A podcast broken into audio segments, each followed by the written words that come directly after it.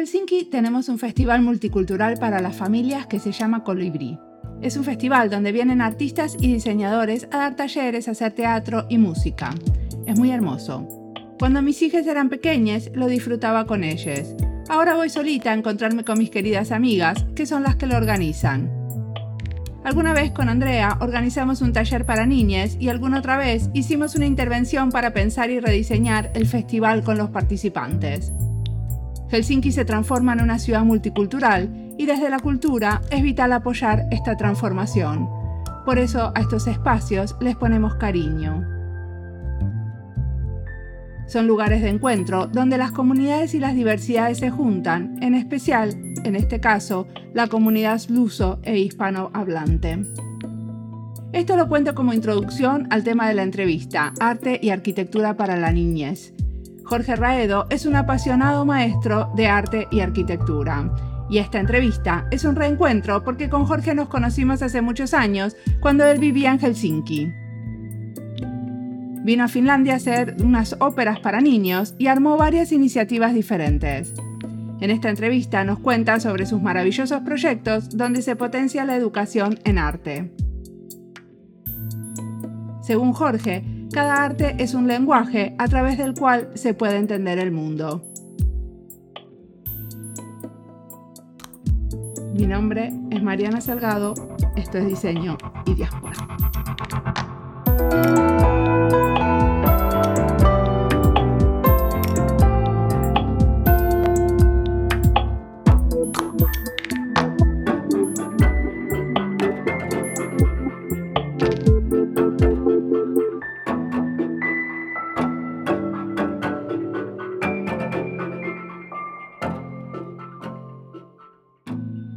Jorge Raedo, nacido en Zaragoza, España, en el año 69. Viví 37 años en Cataluña, o sea que soy casi más catalán que aragonés. ¿Y qué más puedo contar? Eh, estudié unos años de arquitectura, luego estudié teatro, dirección escénica y dramaturgia. Trabajé 10 años en el teatro profesional catalán y en desde 2008 eh, invento y creo y hago proyectos de educación de arte y arquitectura para infancia y juventud. Y decime, ¿qué te trajo a Helsinki? Porque en algún momento nos conocimos en Helsinki. Sí, me trajo, bueno, yo llevaba del 8, o sea, 2008 al 2011, eh, trabajaba con infancia en Barcelona, tenía, creé con unos amigos una asociación y hicimos un proyecto que se llamaba ¿Qué es arquitectura? Que eran talleres, eh, pero también eran unos vídeos que aún se ven en YouTube para explicar qué es arquitectura de niños, donde participaban arquitectos y gente de teatro. Estos vídeos, que eran bastante conocidos en varios países, eh, pues en Finlandia ah, hubo una gente que los conocía, que eran María Nordín y Ana Rombach, y me, y me propusieron colaborar con ellas. Eh, estuvimos un año de diálogo hasta que, bueno, pues decidí que ir a, a Helsinki a, dirigir, a trabajar en, una ópera hecha con los niños, alumnos del colegio Kaisaniemi, pues a partir de un proyecto diseñado por Ana Rombach y María Nordin. Y bueno, pues eso fue. Fue en 2011 y hicimos la primera ópera y fuimos encontrando dinero para una segunda, una tercera y una cuarta ópera hasta 2015.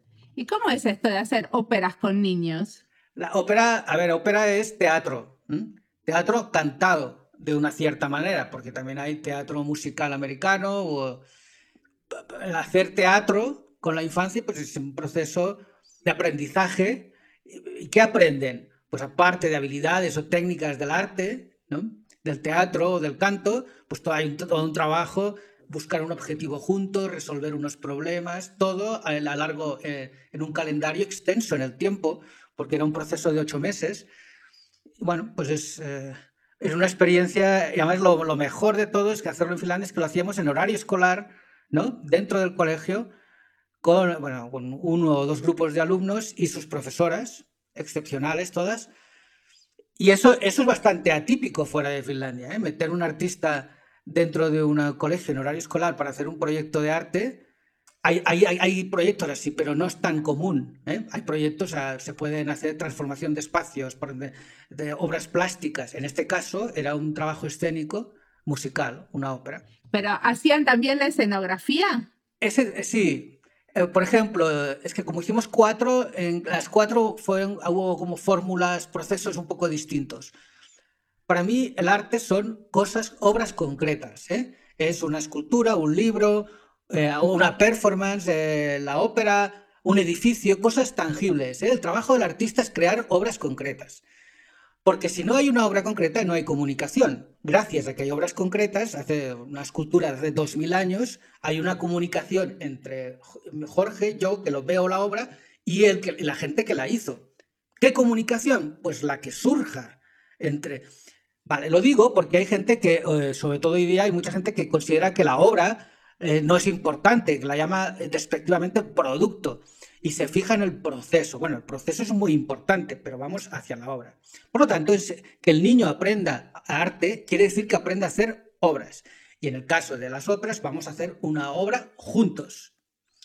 Y lo ideal es que hagan el máximo de cosas posibles, que ideen la dramaturgia, que le escriban el libreto, que hagan la interpretación, que diseñen el vestuario y la escenografía. Incluso podría llegar a ser que escribieran las partituras o que tocaran los instrumentos. Bueno, que lo hagan todo. En este caso, en, las, óperas que hicimos en Finlandia, con los colegios finlandeses, las partituras nunca las hicieron ellos. Pero en el resto sí que intentábamos, según las que se hicieran. Entonces, por ejemplo, en Sainayoki eh, sí que había dos grupos. Un grupo de alumnos cantaban e interpretaban y modificaban un poco la, la, dramaturgia y otro grupo de, otro colegio hacía la escenografía y vestuario. Una escenografía que generalmente era un trabajo expositivo, porque las óperas que se ensayaban en los colegios se estrenaban en museos, en el museo local.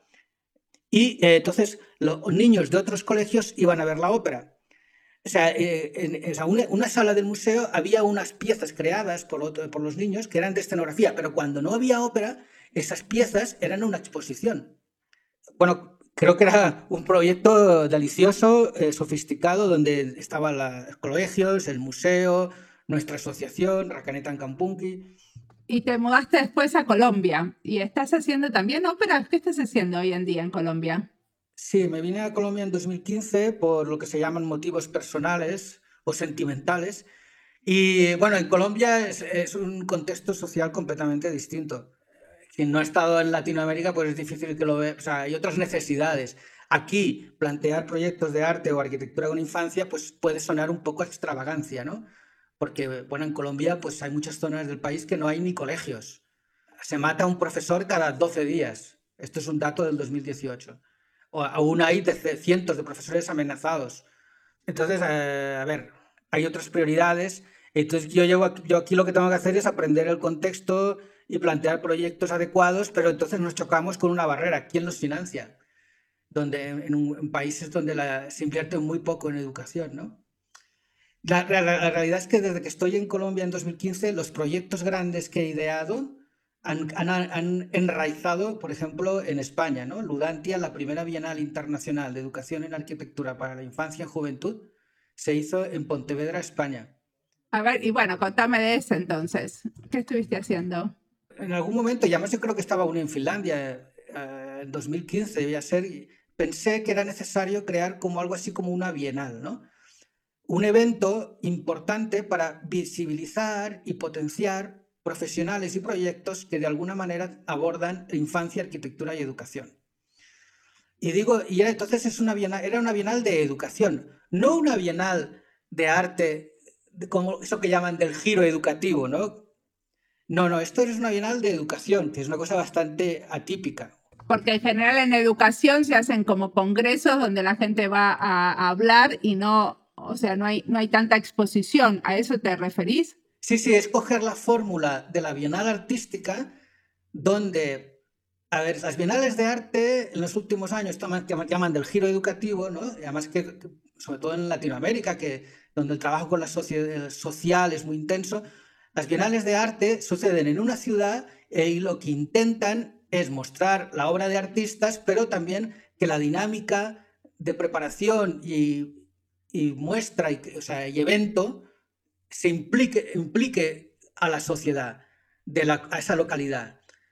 Eso es lo que llaman del giro educativo. Pues intentar una, una, una bienal de educación que no sea solo mostrar cosas que pasan, sino provocar proyectos con la infancia en colegios o con barrios en todo el mundo sobre el tema arquitectura e infancia. Pues a provocar, hacer que sucedan cosas.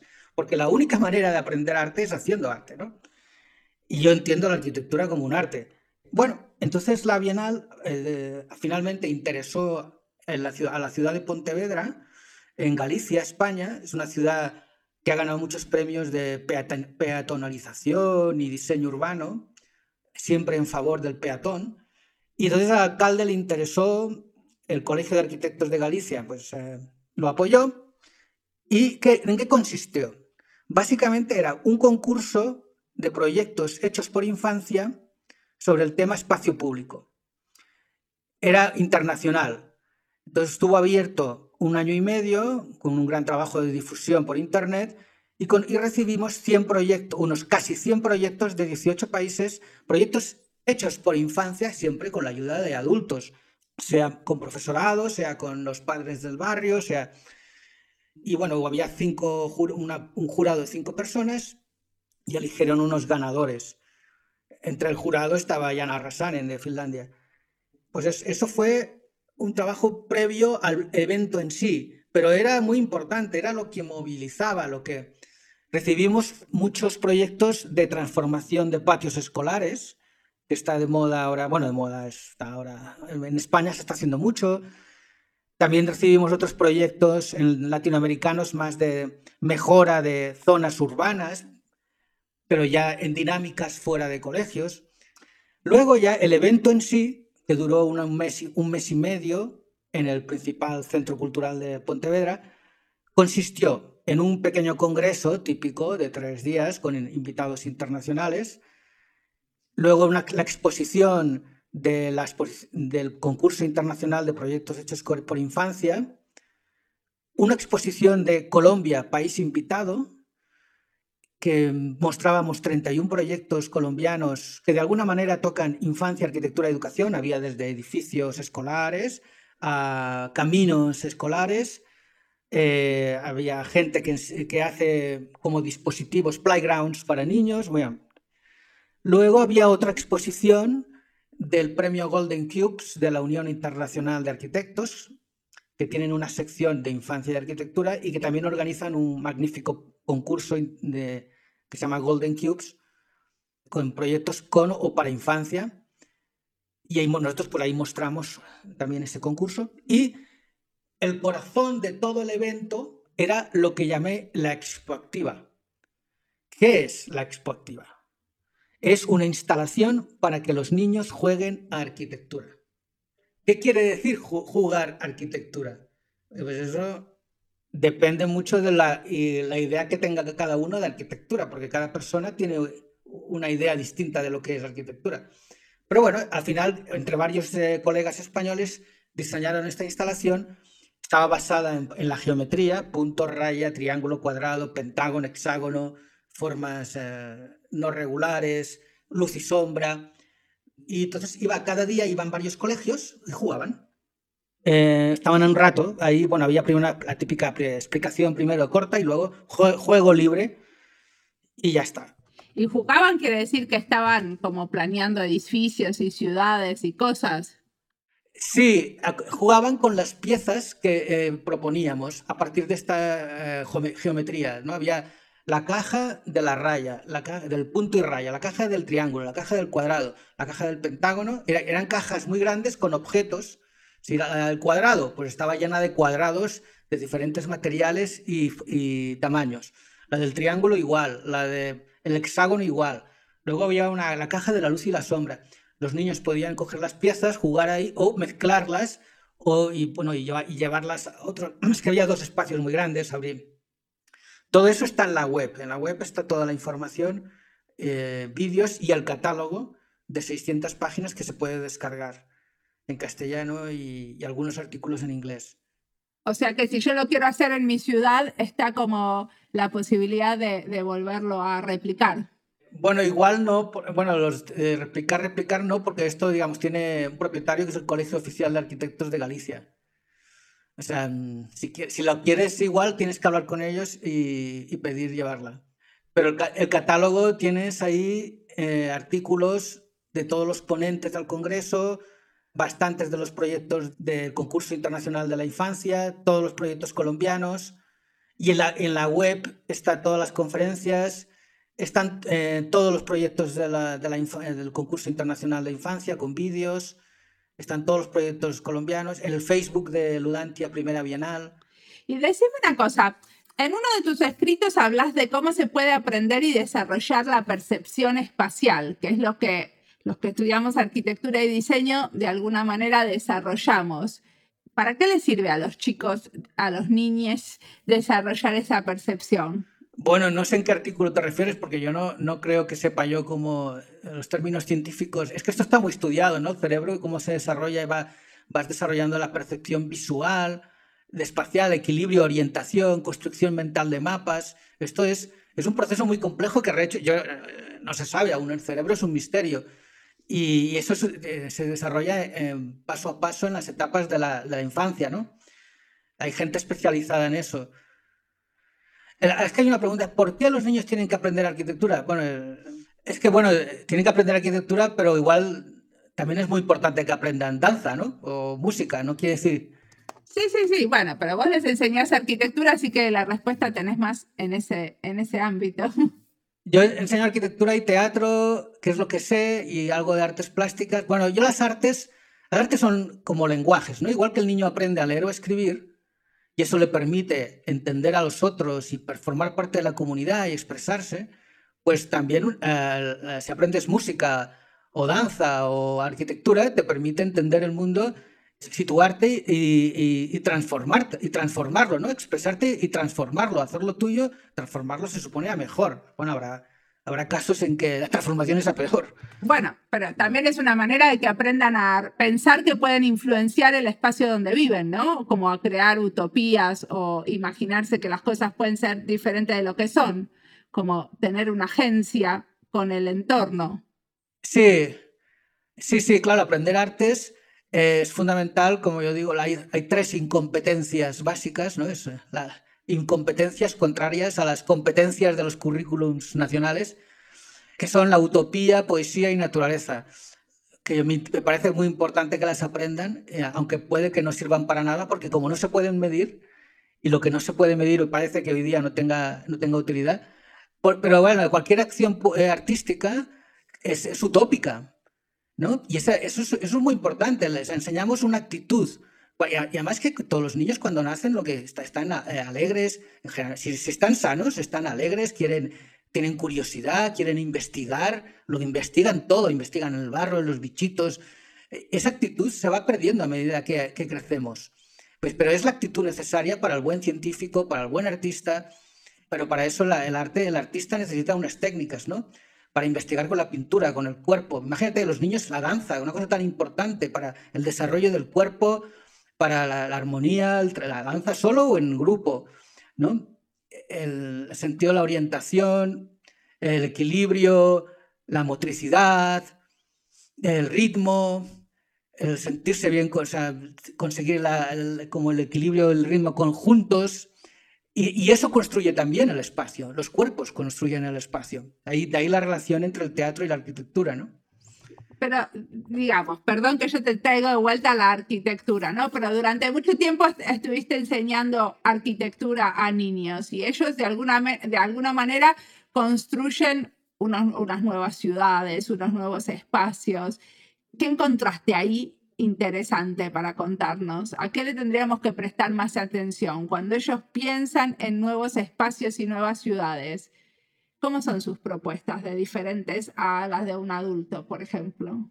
Perdona, pero es que hay muchos tópicos con esto de las visiones del niño y ¿qué quiere el niño? El niño, a ver, te voy a poner un caso concreto que hicimos aquí, que un proyecto, un taller que hice en Bogotá, era un barrio así, lo que llaman barrio vulnerable, eh, y el encargo, o sea, era un encargo de una fundación holandesa trabajamos con ellos cuatro días, eran, eran chavales de 12 años, 13, de un colegio, y el objetivo no era que enseñarles nada, sino escuchar.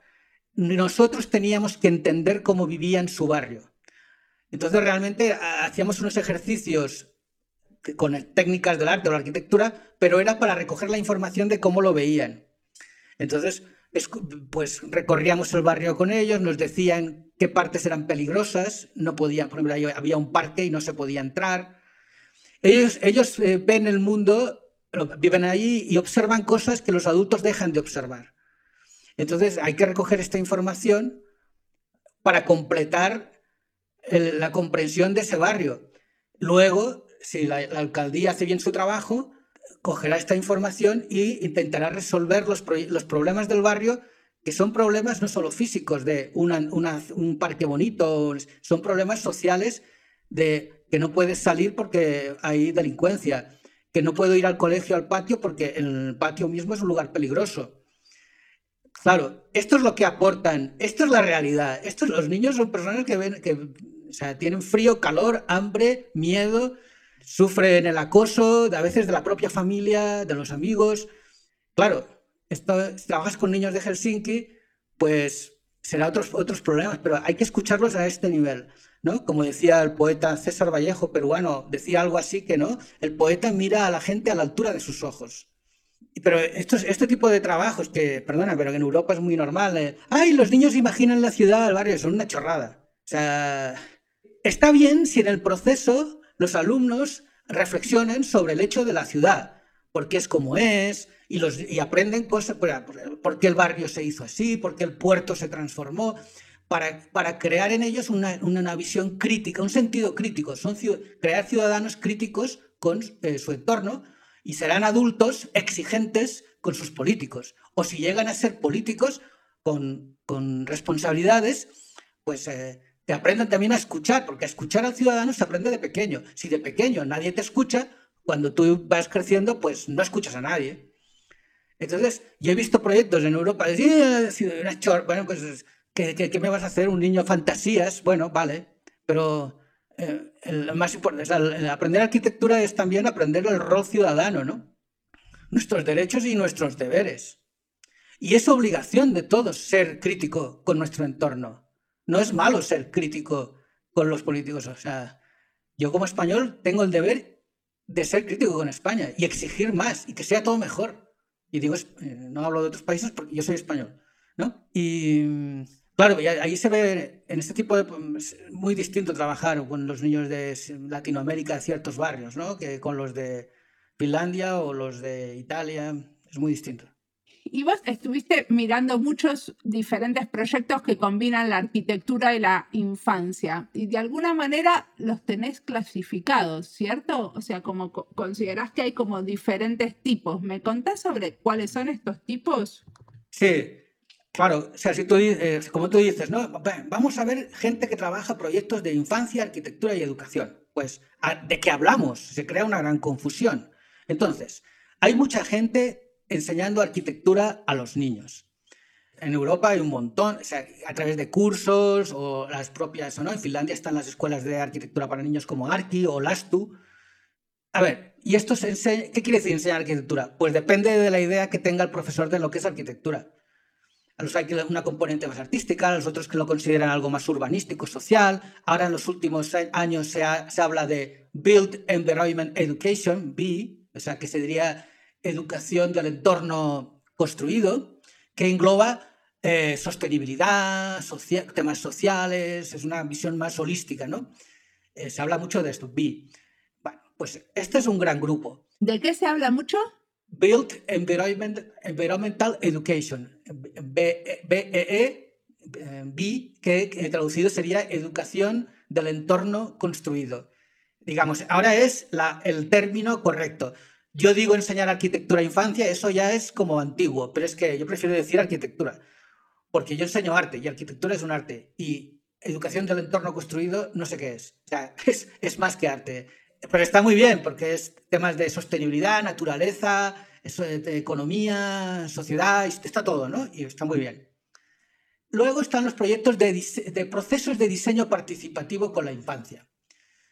Es decir, por ejemplo, los niños eh, pueden transformar una placita. Por ejemplo, yo en el año 2009, Zaragoza, España, con 150 eh, eh, niños y 25 arquitectos y profesores de colegio, pues llegaron a transformar una placita que aún está ahí y se construyó. Pues, o puedes transformar en Latinoamérica hay muchas transformaciones de barrios con la comunidad donde también participan niños. Y el anterior grupo de, proyectos y este a veces se mezclan, ¿no? porque en un proceso de varios meses de transformación de una plaza o de una calle o de un patio escolar, el niño también aprende cosas de arquitectura o de educación del entorno construido. Luego hay otro grupo eh, que sería, por ejemplo, proyectos de regeneración urbana, que eso domesticar el tráfico en las ciudades, ¿no? Como que para el bien del peatón. Por ejemplo, la ciudad de Pontevedra en España, pues esto lo ha conseguido. O en Latinoamérica o en otros, o en la India, hay proyectos de cómo mejorar tal barrio degradado para que sea bueno para niños de 0 a 3 años y sus cuidadores. ¿no? Pues hay que transformar el espacio físico, pero también transformar ciertos comportamientos ciudadanos y es una cosa, son cosas muy complejas porque hace falta la intervención del, del sistema jurídico, sistema policial o de seguridad, sistema de, sistemas de servicios sociales. Si al final la transformación física del espacio es la más fácil, lo difícil es ciertos comportamientos, pero para el bien de la infancia. Luego hay proyectos de creación de materiales didácticos o juegos para niños, con carácter lúdico o curricular. El más famoso sería los de Froebel, del siglo XIX, eh, que eran cubos, eh, cosas como más bien platónicas, pero que fueron creados.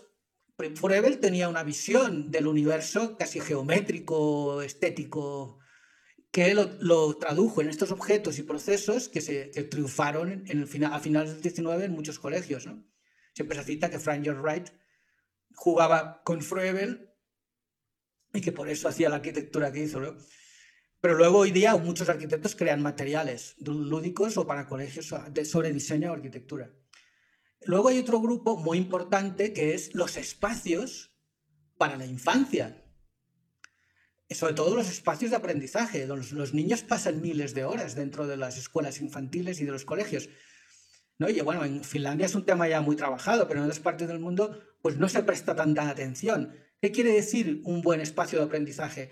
Dos cosas que sea buena arquitectura, que quiere decir que la luz, el sonido, las proporciones estén bien pensadas y que, sea un, edificio pensado para satisfacer un proyecto pedagógico. ¿eh? No es lo mismo, o sea, un colegio construido hace 200 años era para un tipo de educación. Hoy, hoy, hoy se usa otra, se hace otra, pues habría que diseñar edificios. Claro, en el diseño de colegios, estos espacios generalmente no participan los niños, pero deberían deberían participar en los niños, el profesorado, al menos en la fase de primeros eh, larga de diálogo con los arquitectos, para que finalmente el arquitecto diseñe eh, satisfaciendo a lo que, las necesidades del usuario. Todo esto parece lógico, pero no suele pasar. No, y también tiene que ver con el urbanismo, porque para mí una de las cosas más maravillosas del colegio de mis hijos es que en el mismo bloque, o sea, al lado está la biblioteca. Entonces, que cuando tienen una hora libre van a la biblioteca, vuelven. Llevar, pedir prestado un libro es muy fácil porque, bueno, porque la biblioteca del barrio está justo al lado. Exacto, eso, eso, eso es una maravilla sobre todo en las pequeñas ciudades y, en Finlandia había algunos nuevos colegios que tenían incluida la, biblioteca al lado. Es que, claro, la educación obligatoria por sí sola no es suficiente para educar a la infancia, ¿no? siempre cuentan que en algunas eh, tribus o poblados africanos la infancia la, la, educa toda la comunidad, ¿vale? Pues ¿cómo se traslada eso a una ciudad eh, europea o incluso latinoamericana? Es el colegio la obligatoria, pero es también la biblioteca, el teatro, el museo, las asociaciones del barrio, todos, la, educación obligatoria y el tejido y el ecosistema cultural de la ciudad crían juntos a, la infancia y a la juventud.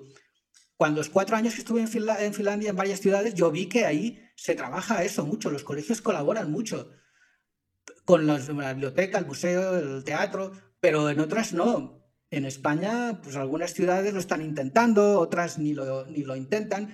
Y en una ciudad como Bogotá, ¿qué te encuentras? Que hay una cobertura para, de educación obligatoria bastante amplia, pero casi no hay bibliotecas, por ejemplo. Para, una, para 8 millones de habitantes, pues casi no hay bibliotecas, hay muy pocos teatros, hay algún museo, pero casi no colabora con la educación obligatoria. Entonces hay que tejer, hay que tejer todo esto Sí, la educación es que la educación es un tema de todos. Sí, como tejer más lazos entre la, la, educación formal y la educación permanente, ¿no? Como lo que pasa, por ejemplo, con las bibliotecas y los teatros y los museos. Sí, claro, claro. Ahí en Helsinki tenéis también las escuelas de arte para niños. Pero fíjate, o sea, el propio hecho de ir de casa al colegio. Aquí eh, en Bogotá hay niños que tienen que levantarse a las 4 de la mañana para entrar al colegio a las 6, porque tienen eh, que coger un autobús y estar una hora y pico en el tráfico y tal, y en la vuelta igual. ¿Y por qué empiezan el colegio a las 6?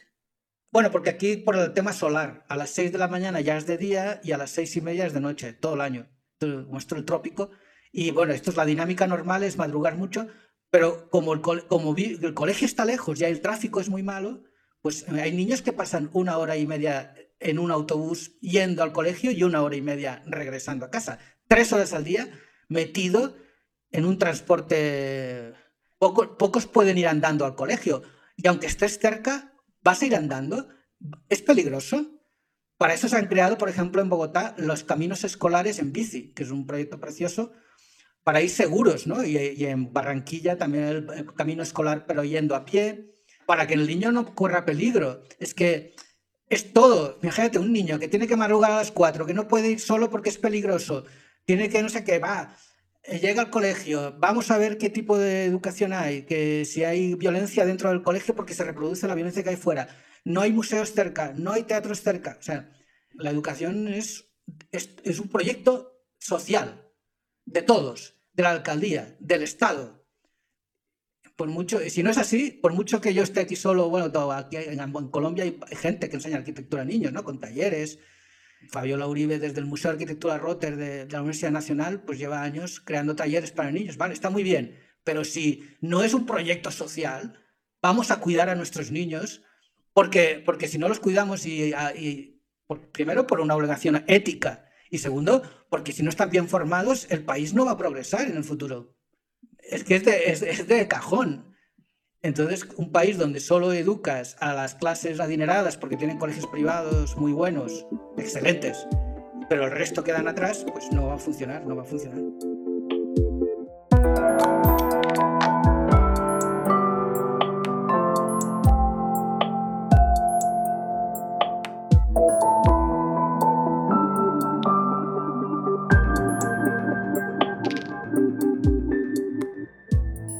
Se levanta con la utopía, se acuesta con la realidad, dice Jorge, y a mí eso me deja pensando en cómo me levanté hoy. ¿Le puse alas a mi día? Patas de rana, seguro, porque lo primero que hago cuando me despierto es ir a nadar. Siempre empiezo el día yendo del país de los sueños al aguapato. Supongo que eso de alguna manera moldea mi forma de pensar, todavía no me queda claro si lo hace más utópica, pero por lo menos un poco más ociosa, porque no me pongo a hacer funcionar el cerebro enseguida. Otra cosa que dice Jorge que me encantó es esto de que aprender arquitectura es aprender del rol ciudadano. Es obligación de todos ser críticos con los entornos y una manera de hacerlo es creando y pensando en nuevos entornos, esto es algo de lo que también charlamos con Elena Piñeiro cuando nos contaba cómo trabajan con la enseñanza de arquitectura y diseño desde Arki. Arki es una organización acá en Finlandia que se dedica a la enseñanza para niños. Tanto la entrevista de Jorge como la de Elena la encuentran en nuestra lista de diseño y niños en Spotify. Pero esta entrevista también será parte de otras listas como Educación en Diseño, Colombia y Diseño, España y Diseño y Arquitectura para el Cambio. Sigamos escuchando a Jorge, que es un placer.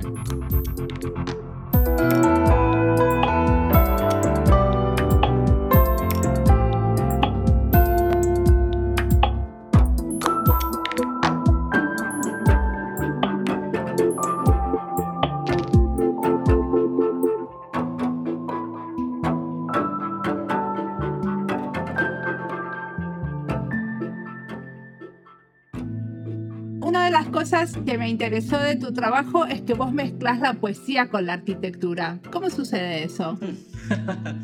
Sí, como te decía antes, yo manejo esas tres incompetencias. Yo quiero que los niños aprendan utopía, naturaleza y poesía. Poesía, ¿acaso no todo el arte es poesía? No lo sé, pero bueno, poesía lo llamo yo a un cierto uso del lenguaje, ¿no?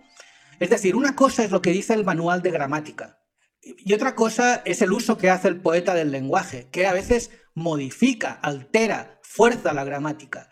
Y eso sucede con todas las artes, también con la arquitectura, con la música. parece que hay cosas, ritmos, que parece que es lo, lo adecuado, lo ordenado, y de pronto aparece alguien que altera eso y crea un significado más profundo. ¿Eh? Si yo digo, yo siempre uso la misma oración, ¿eh? el perro negro camina por el sendero de piedra. Repito, el perro negro camina por el sendero de piedra.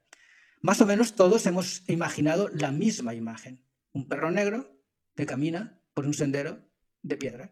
Pero si yo digo, el perro de piedra camina por el sendero negro, aquí ya cada oyente empieza a oír cosas, a, ver, a visualizar cosas distintas, porque un perro de piedra que camina por un sendero negro, ¿qué es un sendero negro? ¿Es un sendero pintado de negro? ¿Es un sendero de noche? ¿Es un sendero de tristeza? ¿O de ensoñación? O sea, he alterado un elemento. Y eso, eso es la poesía. Y eso es, y eso es el arte. La comunicación surge cuando se altera algo, y eso, pero eso también sucede con la educación. ¿no? La educación, eh, sea en los colegios, en las escuelas de arte para niños, cogen dinámicas gramaticales, digamos, correctas. El buen profesor sabe alterar esa dinámica y crea una comunicación con los alumnos, ¿no? porque cada alumno tiene una necesidad distinta, hay momentos que están tristes o les ha pasado algo en la familia o ha pasado... Y el profesor tiene que reaccionar a eso y surgen alteraciones de la dinámica donde ahí surge una verdadera educación y comunicación y crecimiento, ¿no? El niño aprende y, y con el niño aprende el profesor. Eso es la poesía.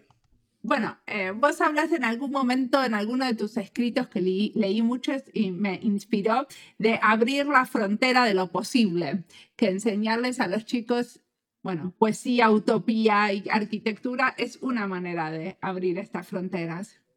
Y bueno, que es una manera de como de, de, invitarlos a pensar las cosas diferentes, a usar la imaginación y la curiosidad, ¿no? Lo que vos venías diciendo antes. Sí, sí. En definitiva, aprendiendo artes, igual que aprendiendo ciencias, que yo creo que son las dos grandes cosas que tiene que hacer que aprender el niño, ¿no? las, metodologías, los procesos, el espíritu del arte y el de la ciencia, no deja de ser una manera de saber, de, defenderse en el mundo, ¿no? Cómo situarse, mantener el equilibrio, relacionarse con los otros y mejorar el entorno para el bien común. Eh, siempre todo es mejorable, pero para entender, descubrir el mundo, están las, los lenguajes de la ciencia y los lenguajes del arte. Porque es que son lenguajes mm, comunes que podemos compartir. Porque si cada persona se inventa una manera de estar en el mundo, no hay manera de entenderse. ¿no? Entonces, pues eh, lo que queremos son ciudadanos autónomos que salgan al escenario de la vida con iniciativa, que no estén ahí quietos esperando que les digan el libreto, al texto de lo que tengan, eh, que se inventen ellos, a, que perciban el mundo y digan, yo lo entiendo así y por lo tanto tengo que hacer esto. Y para hacerlo, para construir lo que estoy imaginando, para mejorarlo, necesito unas técnicas de las ciencias, de las artes. Eso es autonomía, para conseguir unos objetivos en teoría para, para el bien común. Perfecto. ¿Qué te ves haciendo en el futuro? Lo mismo, eh, proyectos de educación, infancia, arte y arquitectura. Lo mismo me encantaría poder eh, hacer algún proyecto en Colombia o Latinoamérica que fuera realmente útil a la infancia. Eso sí me gustaría y nada más. ¿Y qué cosas te inspiran a vos? ¿Qué estás leyendo, escuchando? Bueno, yo leo mucho ahora temas de Latinoamérica, de política y economía y temas de educación. A ver, pero específicamente, ¿qué libro nos recomendás si queremos estar en la línea de pensamiento con, con vos?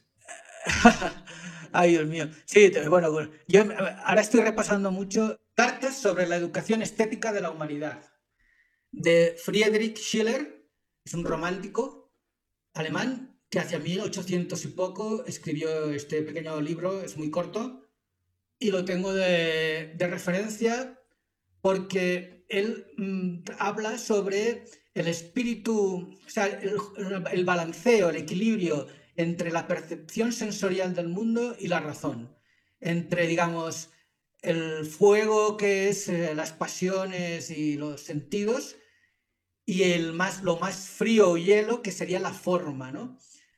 Y el, punto, el, punto central, el equilibrio, que sería lo ideal, lo llama el espíritu de juego, ¿no?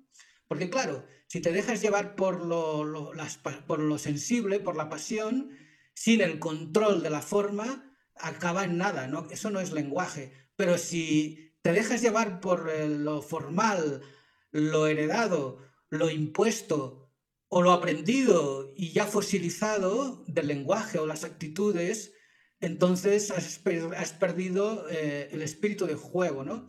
Y solo en el espíritu de juego eh, encuentras la creación, lo nuevo. Y eso es, la infancia son especialistas, ¿no? En el espíritu de juego están permanentemente, si tú los dejas a los niños ahí varios jugando, están permanentemente como reinventando las reglas de juego, sin que nadie les diga nada. Y eso es lo que no tenemos que perder los adultos, y para eso están las artes, para no perder eso. Perfecto, muchísimas gracias por la entrevista.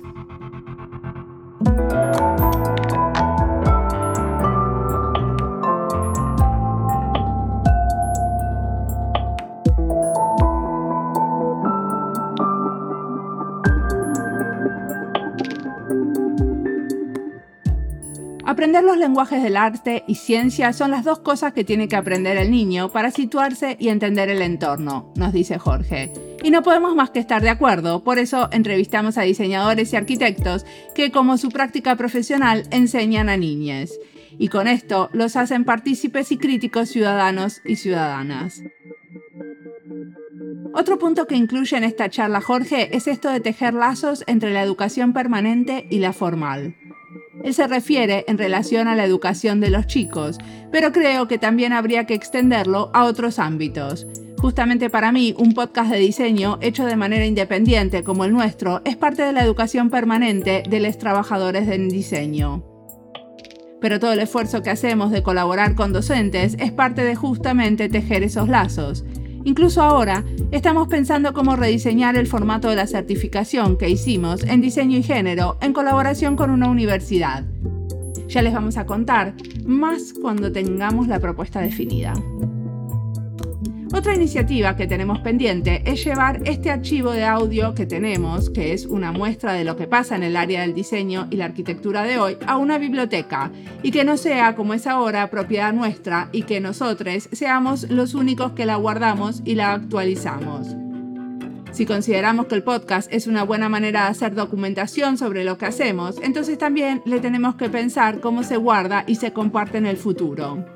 Queremos generar más puntos de comunicación entre la educación formal e informal, tanto de niños como de adultos, en sus diferentes áreas. La nuestra es el diseño. Como siempre, la música del podcast es de Antonio Zimmerman, el diseño de sonido es de Julián Pereira. Este podcast está publicado con licencias para el bien común con atribución.